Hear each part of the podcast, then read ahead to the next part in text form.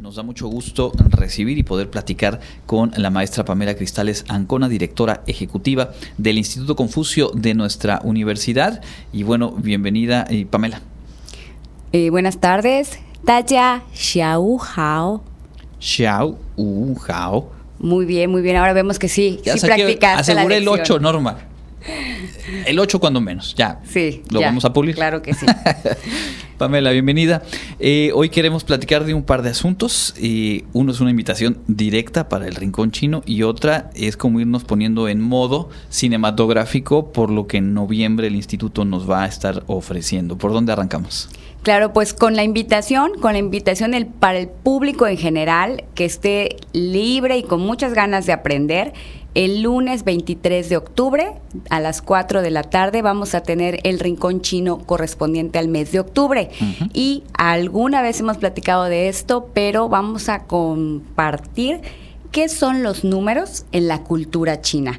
Que aquí van dos grandes cosas. Uno, pues obviamente cómo se pronuncia el número en chino y la otra, por supuesto, qué eh, símbolos o qué creencias vienen detrás de estos números, como por, el, por ejemplo el 4 es de mala suerte, ¿por qué es de mala suerte? El 8, el 9, el 6 son de buena suerte, ¿por qué son de buena suerte? Y algunos juegos que se suelen utilizar en el lenguaje, sobre todo en el lenguaje juvenil y de las redes sociales, para indicar cosas, como por ejemplo, eh, yo te amo, se usan números para expresar eh, yo te amo, es, es wo ai ni, y se usa el 5 que se pronuncia u, Arling, que significa ar es 2 y ling es 0, pero el wo Arling, que sería 1, 2 y 0, su pronunciación wo Arling suele parecerse el wo Aini, que es te amo. Entonces, muchas veces los jóvenes, cuando ya se están texteando, en lugar de poner te amo, pues mejor ponen números. Y así va un código detrás de cada significado. Entonces, es algo muy interesante y por eso les invitamos a que participen en el Rincón Chino, lunes 23 de octubre a las 4 de la tarde en el aula 1 del Instituto Confucio. Como tenemos el acceso limitado a 15 personas, lo único que les pedimos es que por favor, ya sea por correo, instituto.confucio arroba correo punto wadi punto mx o nos buscan en las redes sociales, ahí tenemos los números de teléfono y una imagen del rincón chino para que por teléfono puedan apartar eh, su lugar. Entonces nada más es limitado a 15 personas y esto va a ser el día lunes 23 de octubre. Y recordar que una vez al mes realizan este rincón chino con diferentes temáticas y siempre con esta posibilidad no hace falta ser estudiante del instituto o de la UADI, sino solamente tener eh, interés, curiosidad y obviamente pues aprovechar esta invitación. Por lo pronto, este lunes a las 4 de la tarde. Claro, sí. Y además tenemos otra invitación que nos así fue una casualidad. Eh, vienen tres poetas chinos.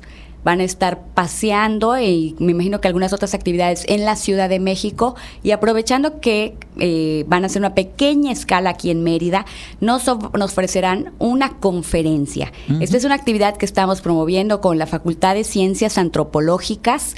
Sabemos que la- está la licenciatura en literatura latinoamericana, pero bueno, siempre es importante conocer más qué se está haciendo en el mundo. Y en este caso, en el mundo relacionado con China y por supuesto con la poesía. Entonces vamos a tener la participación de tres poetas de China el martes 24 de octubre a las 10 de la mañana en el auditorio de la Facultad de Ciencias Antropológicas. Mm, es igual un evento abierto al público y específicamente se va a hablar en general de poesía china y posteriormente tendremos la oportunidad de escucharlos declamar sus propios poemas con una traducción de nuestra profesora local, la maestra Becky Yu. Y los poetas que nos van a acompañar son Wang Shang, In Ingshi y Tai Weina. Son dos eh, poetas hombres, una poeta mujer y además las diferencias de edades son también importantes, ¿no? Que no se expresan de acuerdo no solo a su género, que sería en este caso lo de menos, sino más bien a su experiencia de vida. Generación. Esto es el martes a las 10 de la mañana en la Facultad de Ciencias Antropológicas. Así es. Perfecto. Ahora bien, decíamos que la segunda parte de lo que nos has preparado para hoy nos va a ir poniendo en contexto para diferentes actividades que van a realizar en el mes de noviembre y que tiene que ver con el séptimo arte. Claro. Bueno, alguna vez recuerdo también que platicamos lo del cine en China. El cine en China cabe destacar que pues inició a finales del siglo XIX, específicamente la primer película se grabó en 1896 y algo que debe la gente conocer es que en China, así como podemos decir Estados Unidos Hollywood y todo el mundo conoce Hollywood, de no sé, en la India es el caso de Mumbai o Bombay, en el el caso de China es Shanghai. Entonces la sede del séptimo arte es Shanghai. Y precisamente ahí iniciaron las primeras compañías de cine y de ahí surgieron los grandes actores.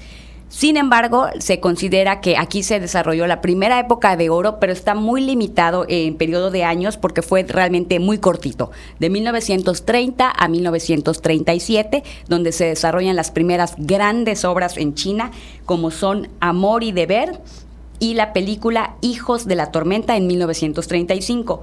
Sin embargo, eh, pues, o algo, un dato curioso que yo encontré es que de esta película de 1935 para que vean la importancia de combinar no solo las imágenes, la fotografía, que sabemos que ahora se premia, sino hasta la música. En esta película Hijos de la Tormenta de 1935 había una música, una canción que se llamó La Marcha de los Voluntarios. Y esta después se adopta como himno nacional cuando se crea la República Popular China en el 45. O sea, trascendió a ese nivel. A ese nivel de la influencia. ¿Y qué pasó en este momento? Pues que, como suele suceder en algunos lugares, eh, hubo una guerra, la invasión japonesa que se dio eh, en los años 30 y que, por supuesto, uno de los lugares más afectados fue Shanghai, precisamente porque se constituyó como un lugar con mucho interés extranjero, con mucho dinero, pues se interrumpe, se acaba por completo esa primera época de oro del cine de China y surge la segunda época de oro hasta que pues se acaba la eh, invasión japonesa y puede iniciar este movimiento y se van las compañías que se conocían y surgen nuevas compañías cinematográficas. Algo importante es que al acabarse la segunda eh, la perdón, la invasión japonesa, los nacionalistas y los comunistas vuelven a su a su eh, problema que tenían en ese momento. Entonces ya se acabó la guerra contra Japón, regresamos con problemas y ahí se vuelve a estancar un poco la industria cinematográfica. Sin embargo, Después de este periodo viene otro, eh, el de ya el establecimiento de la República en 1949 y se usa el cine, pero ya no con esta idea de que nosotros tenemos ahorita de entretenimiento y de disfrutar, sino se dan cuenta que puede ser un excelente elemento para propagar, obviamente, la, ideología comunista, en este caso como propaganda, y por supuesto, para la reconstrucción de la unidad nacional y la recuperación del orgullo que se había perdido. Posteriormente a esta fecha vemos cómo no puede avanzar el cine. Lo que estoy tratando de marcar es que no puede avanzar el cine. Después viene la revolución cultural, que si la gente lo conoce, pues hubo muchísimas limitaciones precisamente para el desarrollo libre de, la cultura en estos momentos, por lo tanto el cine no fue la excepción. Y es hasta la década de los ochentas que surge algo llamado los directores de la quinta generación. Y estos directores son los que están presentes hasta el día de hoy y son considerados ya a nivel mundial como lo más representativo y un sello de calidad cuando hablamos de cinematografía china. En este caso estamos hablando de Zhang Yimou y de Chen Kaige. Y para que la gente tenga una idea, porque como que los nombres en chino no nos suelen dar muchas referencias, pues en el caso de Zhang Yimou, él eh, es el que hace una película que está en todas las plataformas y en, la televisión local, que se llama eh, la de las dagas voladoras. No recuerdo bien el nombre, pero es el de las dagas voladoras. Y pues realmente son los representantes a nivel mundial.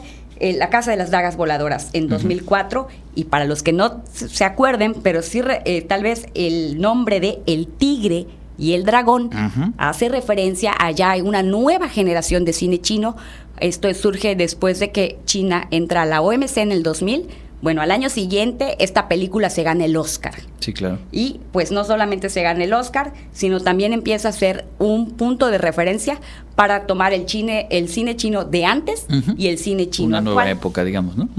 Y bueno, del cine contemporáneo, pues más bien podríamos mencionar algo que me llama que me llamó la atención, eh, los estudios mundiales de Hengdian, que están en la provincia de Zhejiang, muy cerca de Shanghai, pero no es la misma provincia, son actualmente los más grandes del mundo pues sí tiene sentido. Si pensamos en el tamaño de la, de la economía, en, el poderío y en que, como ya nos explicas, después de varias eh, fases eh, hay como mayor apertura, un florecimiento del séptimo arte, pues por lógica en China tenía que tener las dimensiones de un país de, de justo esa trascendencia. Qué interesante porque hablamos, a diferencia de México, donde sabemos que el desarrollo del cine tuvo una época de mucho florecimiento y sí sus eh, idas y, venidas, pero finalmente no ha dejado de tener presencia aunque también ha, habido distintas etapas, y en un país tan grande, tan poderoso como China, los procesos culturales y políticos han impactado las artes y bueno, el cine no podía quedar al margen. ¿no? Así es. Y bueno, toda esta... Eh, recorrido por la historia del cine chino viene a colación. ¿Por qué? Porque noviembre es el mes del cine en el Instituto Confucio. Ya este es el tercer año que vamos a tener noviembre de cine. Y dado la encuesta que tuvimos con nuestros alumnos y con el público en general, se tomó la decisión por el número de votos que las películas durante noviembre se proyectarán los días jueves de 3 a 5 de la tarde en el auditorio del Instituto Confucio. Y es una atenta invitación porque es, una, es entrada libre. El idioma es el idioma original, están en chino con subtítulos en español, por supuesto. Correcto, entonces esto eh, va a realizarse en el mes de noviembre a partir del primer eh, jueves a las 3 de la tarde. El segundo jueves, porque el primer jueves es día de comer pip, es 2 de noviembre. Entonces, respetamos las tradiciones. no, sí, sí, claro. Y hasta la siguiente semana vamos a tener la primera película, que es un drama infantil, donde se narra la vida de una familia del Tíbet. Eh, buscando, no obviamente no de, no de la capital Lhasa, sino buscando llegar a Lhasa, haciendo un viaje de tres personas con una madre muy enferma. Entonces es un drama donde a partir de ese viaje la familia vuelve a conectar. Entonces es muy interesante porque no solamente vamos a ver paisajes hermosos de China, vamos a ver la interacción de una familia, pero además de una familia de minoría étnica, como es la que está presente en el Tíbet. Y Después vamos a tener una comedia romance ya más contemporánea para los que gusten, el segundo jueves que se va a llamar, aquí lo tengo, Los Expedientes Extres el regreso de los ex. No eran los ex de expedientes secretos, sino de los ex novios. Entonces, esta es la película con la que culmina una serie de idas y venidas en un noviazgo. Un tema tan global como podemos constatar ahora mismo. Así es. Y les vamos a compartir esto en las redes sociales, muy importante, hasta con el resumen, la sinopsis, todo para que se animen y participen en el ciclo de cine chino 2023. La tercera película es algo más, eh, la leyenda del gato demonio, un poquito ya más de ese cine eh, con artes marciales, magia y de que hace representación al cine antiguo, ¿no? De China. Y finalmente vamos a tener un documental de algo que no hemos platicado, pero que podemos después participar con este tema, que es el puente de Hong Kong, que une a Hong Kong, que une a Macao y a China a través de Guangzhou que es con la donde se encuentra uno de los campus de la Universidad de Sun Yat-sen, que es Zhuhai, que es el eh, puente más grande del mundo. Ok un documental acerca de, de ese la construcción para cerrar este ciclo de cine que eh, a partir del 9 de noviembre se va a realizar cada jueves a las 3 de la tarde en el Instituto Confucio. La sede, ya lo hemos comentado, no está de más repetirlo, lo que muchas y muchos ubicamos como la ex Facultad de Educación, ahí cerquita de la Preparatoria 1 del Deportivo Universitario y pues obviamente la invitación ahí eh, puntual. ¿Algo más que quieras agregar, Pamela? Pues nada, que estamos la verdad muy contentos, vienen cosas grandes en noviembre, como todos para cerrar un excelente año que ha sido este el 2023, año del conejo. Correcto, pues ahí está. Muchísimas gracias a Pamela Cristales Zancona, directora ejecutiva del Instituto Confucio. La invitación a seguir al instituto en las redes sociales, en su página web y en dos semanas pues nos pondremos al tanto de lo que vaya ocurriendo. Vamos.